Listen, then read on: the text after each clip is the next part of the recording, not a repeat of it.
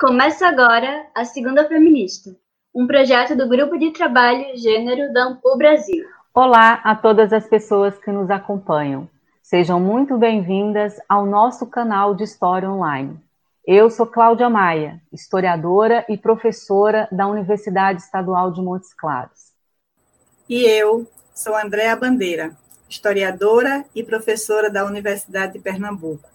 Juntas, coordenamos esse podcast que pretende divulgar pesquisas e ampliar o alcance das narrativas sobre mulheres, gêneros e feminismos.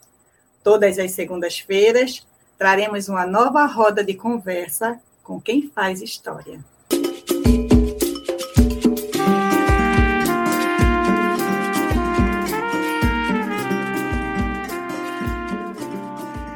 O aborto evento muito frequente na vida reprodutiva das mulheres. Segundo a Pesquisa Nacional de Aborto de 2016, no Brasil, aproximadamente 416 mil procedimentos foram realizados em 2015 em mulheres de todas as classes sociais, grupos raciais, níveis educacionais e religiões, mas com maior frequência entre mulheres de menor escolaridade, negras e indígenas das regiões Norte, Nordeste e Centro-Oeste. 1667 foram abortos legais, mas a Human Rights Watch estima que naquele ano 69 brasileiras morreram em decorrência de procedimentos mal sucedidos. Por isso, a descriminalização do aborto tem sido uma tendência mundial. O aborto é um problema de saúde pública e uma prática de longa história que adquire significados e funções diferentes em cada contexto social e cultural. Hoje vamos conversar sobre a história do aborto e sobre algumas experiências de mulheres que vivenciaram essa prática. Nossa convidada é a historiadora Marcela Boni Evangelista. Marcela é doutora em História pela USP, onde atualmente coordena o Núcleo de Estudos de História Oral, NEL. É professora de Metodologia do Ensino de História e pesquisadora do Grupo de Pesquisa em Gênero e História. Marcela é autora do livro O Aborto na Vida Experiências Femininas, publicado este ano pela editora.com. Bom dia, Marcela. Obrigada por aceitar nosso convite para essa conversa. Nos fale um pouco mais sobre você. Olá, Cláudia. Olá, Andréa. Olá a todas, todos e todes que estiverem ouvindo. Agradeço imensamente o convite, é um prazer, até porque o podcast Segundas Feministas é um dos meus favoritos e queria aproveitar para parabenizar vocês pela iniciativa e pelo trabalho tão interessante. É, agradeço também a apresentação que foi feita sobre mim e vou aproveitar, né, que o lançamento do livro e, e o assunto que nós vamos conversar hoje para trazer um pouco da minha trajetória anterior a essa pesquisa que foi, na verdade, o meu doutorado. Eu sou historiadora, né, formada pela Universidade de São Paulo e desde 2006 eu faço parte desse núcleo de pesquisas, né, o NEL, que tem como carro-chefe né, como chão a história oral. Então, a história oral sempre foi a metodologia, né, foram os procedimentos que nortearam as minhas pesquisas. E no mestrado, a minha pesquisa foi sobre a questão da maternidade, que vista de modo geral como algo idealizado, naturalizado é, pela sociedade, me chamava a atenção as formas plurais de vivenciar a maternidade. E eu tive a oportunidade, na época, até porque eu fiz iniciação científica no Núcleo de Estudos da Violência da USP, onde eu tomei conhecimento de um grupo de mães que eram mães de internos da Fundação Casa de São Paulo e que faziam semanalmente é, manifestações silenciosas no centro de São Paulo para protestar contra as violações de direitos humanos que eram sofridas pelos seus filhos internos nas unidades de privação de liberdade. E foi a partir do conhecimento desse grupo de mães que eu iniciei a minha pesquisa de mestrado, que foi sobre essa maternidade que eu chamo de adversa, muito diferente daquela maternidade idealizada e tão propagada. E foi um momento da minha vida, uma experiência muito interessante e importante, tanto para conhecer essas trajetórias e torná-las públicas. Aliás, esse trabalho também na íntegra foi publicado em livro e está disponível também em e-book gratuitamente pela mesma editora do livro mais recente, que é a editora.com. E na ocasião eu entrevistei principalmente essas mães militantes. Então, essa maternidade militante, essa maternidade adversa, essa questão que perpassa a história das mulheres e que, ao meu ver, precisa ser tratada de forma reflexiva, de forma aprofundada, foi o meu ingresso, digamos assim, no terreno da história das mulheres e das relações de gênero, que depois né, acabou também fazendo parte desse meu universo de pesquisas através do grupo de pesquisa em gênero e história do Departamento de História da USP. E o trato com essa questão da maternidade, de alguma maneira, me ligava à questão do aborto, que foi o tema da, da minha pesquisa de doutorado, e sobre o qual eu acredito que a gente vai falar um pouquinho mais. E, além disso, só queria dizer que, enfim, a, atualmente, né, tento conectar essas várias pontas que a gente pode dizer que são a história oral, as questões de gênero e de história das mulheres e as questões relacionadas ao ensino de história. Marcela, o tema do aborto e a luta pela sua descriminalização fez parte das pautas feministas no Brasil desde a retomada do feminismo na década de 1970. Apesar do tempo decorrido, nunca houve consenso em torno desta pauta e ainda hoje se apresenta como uma espécie de tabu na sociedade brasileira. O que te motivou a estudar as experiências de aborto em sua tese de doutorado, que resultou no livro publicado este ano? Como eu falei um pouquinho já, né, no momento dessa apresentação, a minha pesquisa de mestrado ela já me é, anunciava a importância de tratar essa experiência vivenciada por muitas mulheres, né, da maternidade, daquilo que poderia ser visto num primeiro momento como seu contraponto, né, que seria a interrupção voluntária de uma de uma gestação. É, eu sempre pensei nesse tema é, como um tema importante, não só por ser polêmico, mas sobretudo por ser um tema delicado e que diz respeito a praticamente todas as mulheres, né? Eu não tive pessoalmente até hoje nenhuma experiência de aborto, mas eu sou mãe de dois meninos, um de 13 anos e um de 9 anos, e acredito que independente da vivência da maternidade, de uma maternidade desejada, a experiência do aborto, ainda que de maneira psicológica ou é, subjetiva, passa pela trajetória da, das mulheres heterossexuais, sobretudo. E conhecia muitos casos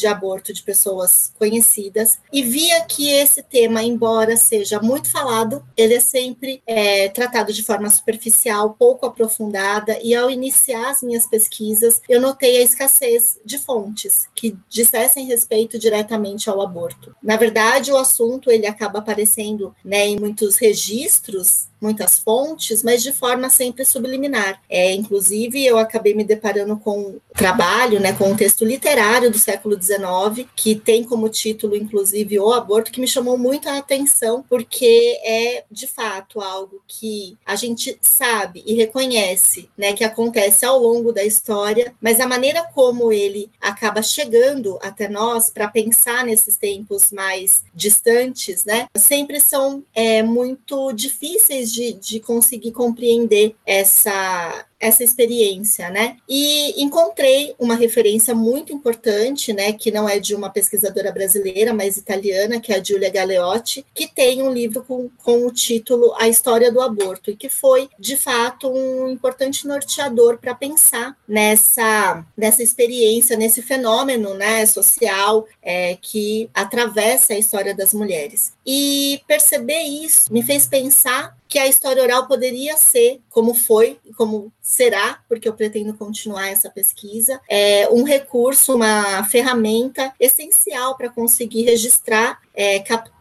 né, essa, essa experiência no seu nível subjetivo, mas também com a intenção de produzir documentos que de outra maneira não seriam produzidos, porque eles diferem muito né, daqueles que são de ordem quantitativa, estatística, que são extremamente importantes, mas trazem informações de outra natureza. Então, juntando todas essas questões que envolvem a minha pessoa, a minha forma de ver, de, de entender a experiência da maternidade do aborto, reconhecer que esse é um tema fundamental para as mulheres e reconhecer que a história precisa lidar com esse tema, foram é, talvez os principais motivos que me fizeram é, iniciar essa pesquisa e levar ela adiante. Marcela, é, você mostra no livro que o aborto tem significados, importâncias e funções diferentes em cada sociedade, cultura e época histórica. Como esses significados foram construídos e ressignificados historicamente nas sociedades ocidentais modernas? Nós podemos dizer que a criminalização do aborto acompanhou uma política de controle e poder sobre os corpos das mulheres? Bem, para pensar essa questão temporal, eu recorro mais uma vez a uma proposta da, da Giulia Galeotti que divide em três etapas né, essa história do aborto e as suas transformações nesse, nesses significados. Inicialmente, as mulheres teriam é, um controle muito maior sobre o aborto e a contracepção e a concepção também, que é, dizia respeito a um conhecimento que ficava né, restrito ao universo feminino e que também permitia que as mulheres formassem espécies de redes de apoio, em que parteiras, por exemplo, né, têm um papel muito importante, que são também mulheres que acabam auxiliando em processos de abortamento. Então, esse primeiro momento histórico seria de um controle mais expressivo das mulheres sobre o seu corpo e sobre aquilo que, que nele acontece. No século XVIII, há essa mudança significativa que tem principalmente como motivo os avanços científicos e na medicina, que passam a permitir a diferenciação dos corpos das mulheres grávidas e dos fetos, e isso fez com que esse controle sobre os, os corpos das mulheres ficasse cada vez mais nas mãos dos homens, né, e de uma espécie de onda de medicalização. E isso certamente serviu, é, já respondendo à segunda pergunta, a uma facilitação do controle sobre esses corpos. Tanto que a partir do século XIX nós podemos perceber é, o surgimento de legislações que criminalizam o aborto. Por exemplo, no caso do Brasil, a primeira menção ao aborto enquanto crime é do Código Criminal do Império, no século XIX, e a partir daí a gente vai tendo outros desdobramentos, outros significados que vão ser apropriados de forma muito efetiva pelo Estado, pela sociedade patriarcal e pela igreja de modo geral, né, de modo amplo. É um terceiro momento que já está mais próximo de nós, se refere à intensificação dos movimentos feministas nas décadas de 60, 70, onde é, o aborto passa a ser essa pauta que unifica, mas que ao mesmo tempo já indica experiências e vivências diferentes para mulheres de grupos diferentes. Então, por exemplo, desde o início dessa discussão nos Estados Unidos já havia um posicionamento das mulheres negras que recusavam participar daquele feminismo que hoje nós podemos podemos chamar de hegemônico, porque a questão do aborto, que para essas mulheres brancas das classes médias seria uma questão de opção, de escolha, para as mulheres negras vindas de um histórico de escravidão tinha significados muito diferentes, inclusive relacionados à própria maternidade, à vivência de uma maternidade saudável. Enfim, eu diria que hoje, né, a gente vive um outro momento que mistura avanços e retrocessos em alguns países, como felizmente nós pudemos acompanhar recentemente o caso da Argentina e mesmo do Uruguai, é, a conquista de uma legislação que descriminaliza o aborto, que oferece às mulheres menos riscos, enquanto, infelizmente, no nosso país a gente percebe um avanço do conservadorismo e retrocessos visíveis no que se refere a essa segurança é, da saúde sexual e reprodutiva das mulheres. E, portanto, a gente pode dizer que sim, esses significados eles mudam, eles dependem é, das questões religiosas, das questões políticas, dos contextos históricos, mas sempre cabem na naquilo que concerne é, ao controle dos corpos das mulheres por esses grupos e por essas instituições. Na tua pesquisa, você abordou 13 histórias diferentes de mulheres que abortaram. Como você observou, é uma experiência que envolve mulheres de perfis muito variados, assim como são variadas também as motivações, as circunstâncias, as vivências e as maneiras como elas elaboram e narram essas experiências de si. Nos fale um pouco sobre essa diversidade de experiências e narrativas. É, eu gostaria até de fazer um, um adendo, porque na pesquisa eu realizei 16 entrevistas, três foram com homens, o que também eu gostaria de futuramente elaborar de forma mais aprofundada, porque penso que seja também um tópico importante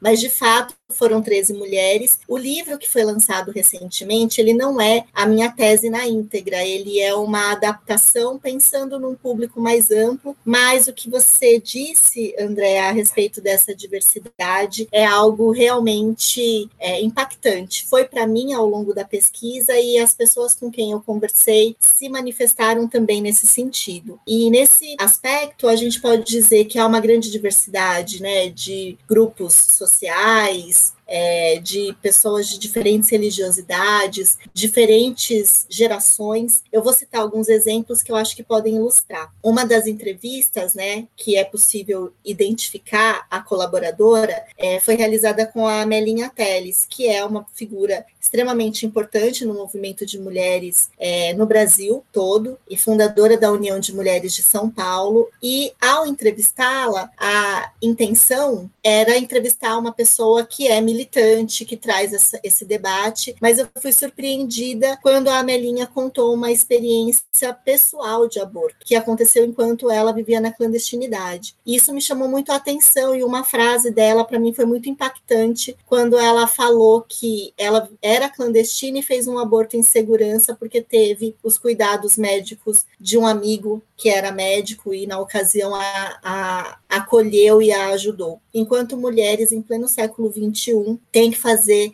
abortos clandestinos, né? E foi justamente numa época muito próxima a casos que se tornaram emblemáticos pela, pelo drama e pelo trauma que envolveram, como foi o caso da Jandira, uma moça do Rio de Janeiro, cujo corpo, depois de um aborto mal sucedido numa clínica, é, foi carbonizado dentro de um carro. E eu penso que essa é uma narrativa muito significativa e, e que se refere a um grupo de mulheres muito amplo. Ao mesmo tempo, eu tive a oportunidade de conhecer uma mulher que né, passou por uma experiência de abortamento numa clínica clandestina e que narra um cenário que parece um filme. Uma pessoa que vai até um lugar onde ela é indicada, é, nesse lugar tudo muito é, escondido, onde é feita né, uma anamnese muito rápida, a pessoa é colocada num táxi com outras mulheres, a quantia certa para caber, para fazer valer a corrida, vão para um outro lugar onde elas tomam uma determinada injeção. Quando acordam, tudo já aconteceu. E o retorno é, é das mesmas mulheres no mesmo carro. E nossa, eu fico até emocionada de me lembrar quando a minha colaboradora fala da forma como cada uma voltava, uma chorando, muito arrependida, a outra dizendo que era a quarta vez que ela estava ali, e aquilo era normal, e ela pessoalmente pensando: é, eu nunca mais quero que isso aconteça comigo, embora eu tenha a convicção de que eu precisei fazer isso nesse momento. É, há casos, histórias em que há narrativa de violência obstétrica, um caso que talvez seja o que mais me toca pela violência que ele traz de uma moça que foi atendida, inclusive no hospital universitário, inicialmente atendida como sendo um abortamento natural, e ao se constatar que era induzido, o tratamento começa a ser modificado, e o auge desse momento, dessa situação, foi quando o médico que, que vai fazer o exame de toque tira o feto do útero dessa mulher e começa a obrigá-la a olhar para o feto, dizendo: Olha aqui o seu filho. E, e assim, né? Eu poderia continuar aqui contando, fica o convite para essa leitura, né? Das, das histórias que estão disponíveis no livro, mas eu queria só fazer mais um comentário de que há também histórias em que o aborto não aconteceu, para mostrar que justamente a história do aborto e essa experiência não se refere apenas ao aborto em si, mas a outros aspectos. Então, por exemplo, uma das entrevistadas é uma obstetriz que narra esse olhar de quem está do outro lado, né, nesse atendimento, nesse acolhimento, e que também, enfim, tem essa experiência indireta do, do aborto. Há uma pessoa que foi impedida de abortar, sendo ameaçada de ser denunciada pelo próprio companheiro, ou seja, o aborto ele acontece até quando ele não acontece. Essa grande diversidade de histórias que eu acredito que acabam, embora né, seja um número relativamente pequeno, são histórias que trazem sua singularidade e ao mesmo tempo representam tantas outras mulheres. Chocante. Marcela, apesar de você não ter feito um recorte de classe ou raça, pois, como mostra sua pesquisa, a experiência do aborto envolve um amplo perfil de mulheres em contextos e situações diversas, a interseccionalidade de raça e classe influenciam na maneira como as mulheres vivenciam o aborto? Há maior precarização e solidão na experiência de mulheres pobres e negras? Olha, André, essa é uma pergunta, uma questão que me acompanhou ao longo de toda a minha pesquisa. Eu me lembro, né, que inicialmente a, a questão do aborto em si, ela e para ser tratada dessa forma, por meio da história oral, esse procedimento que requer é, a confiança de pessoas e a segurança dessas pessoas, eu iniciei sem saber de fato o que eu conseguiria atingir. Então eu iniciei a pesquisa acreditando que eu conseguiria entrevistar né, um número maior de mulheres, que eu entrevistaria somente mulheres, é, e na verdade eu acabei sendo tomada pela pesquisa. Pessoas passaram a me procurar para querer me contar sobre as suas experiências, pessoas que eu acreditava que topariam se recusaram por razões diversas, porque se trata de um tema extremamente delicado que precisa ser humanizado. E de fato, o início da minha pesquisa ele já foi acompanhado dessa dimensão de classe e de raça que tanto aparece quando se fala sobre aborto. Não é por acaso que o aborto, né, em geral, ele é tratado como uma questão de classe social, como uma questão de saúde pública, como uma demanda que precisa ser atendida. E eu tinha a pretensão de abordar sim essa dimensão dessas interseccionalidades. Eu até cheguei a buscar centros de apoio a mulheres é, de maior vulnerabilidade, acabei não conseguindo, mas também tive uma orientação que aconteceu na minha banca de qualificação que eu acabei considerando interessante, que foi é, isso, essa questão racial e de classe é algo que se sabe seria importante ir além disso. Eu considero que, na verdade, isso é iraquém, né? Eu acredito que é determinante trazer a questão de raça e a questão de classe. Eu não tive tempo hábil para fazer isso, mas eu pretendo, como eu comentei antes, dar continuidade a essa pesquisa e aprofundar esse debate das interseccionalidades. Segundo, consta, né, as mulheres negras, pobres e jovens, inclusive no relato da, da minha colaboradora, que é obstetriz, ela fala do atendimento dispensado a essas mulheres quando elas recorrem a serviços públicos de saúde, que é de muito é, maior é, violência e que, portanto, é, remete a, sim, maior solidão, maior sofrimento, maior risco. Os dados estatísticos demonstram isso, e eu coloco, inclusive, como uma sugestão, não sei né, se as pessoas conhecem uma artista plástica portuguesa chamada Paula Rego, mas ela tem um trabalho lindo, né, uma série de, de ilustrações de quadros que tem o um nome sem título e que se referem a experiência da solidão do aborto. Eu recomendo, acho muito interessante e acredito que esse seja um tópico que nós, todas e todos, precisamos é, prestar muita atenção e tratar de forma humanizada e, e delicada. Marcela, essas histórias que você traz são histórias que nos afetam muito, né? Por essas histórias e por todos esses outros motivos que você se referiu, falar do aborto hoje é muito necessário, né? Especialmente porque nós vivemos numa sociedade em que adota uma dupla moral. Ao mesmo tempo em que glorifica a maternidade, não cuida da mãe, e ainda temos notícias de meninas que são expulsas de casa ou marginalizadas porque engravidaram fora do casamento, ou de mulheres que precisaram esconder a gravidez ou livrar-se dela para não perder o emprego ou a promoção na carreira. Entretanto, falar deste tema, assim como de políticas reprodutivas, se tornou ainda mais problemático no contexto atual em que valores religiosos se expandem para as políticas de governo. Como você tem percebido e avaliado essas questões? Ainda estamos longe de nos livrar do governo do Estado sobre os nossos corpos? Eu gostaria muito de responder que a gente está perto de superar isso, mas infelizmente a gente está falando sobre um elemento de longa duração, né? E com muita luta, talvez a gente consiga avançar. E eu acredito nisso, acredito nessa luta que tem acontecido desde sempre. E gostaria de, para aprofundar um pouco a maneira como eu enxergo isso, eu vejo que o aborto é um ato de resistência. Não estou aqui querendo fazer nenhum tipo de é, incentivo, evidentemente. Nenhuma mulher que abortou achou a experiência boa, gostou de de, tomar essa decisão. No entanto, essa decisão é uma resistência. É a resistência de poder fazer com o próprio corpo e com a própria vida aquilo que ela decidiu. Portanto, eu vejo que o aborto, que é considerado, né, em muitos momentos, um ato que é resultado de irresponsabilidade, afinal, é muito comum a gente ouvir é, opiniões né, jogadas ao, aos ventos. Olha, já que fez, agora que cuide. Na hora do bem bom não quis é, saber de nada, com tantos métodos, se engravidou foi porque quis, e nós sabemos que as coisas não são bem assim, pelo contrário, né, a, a grande diversidade de situações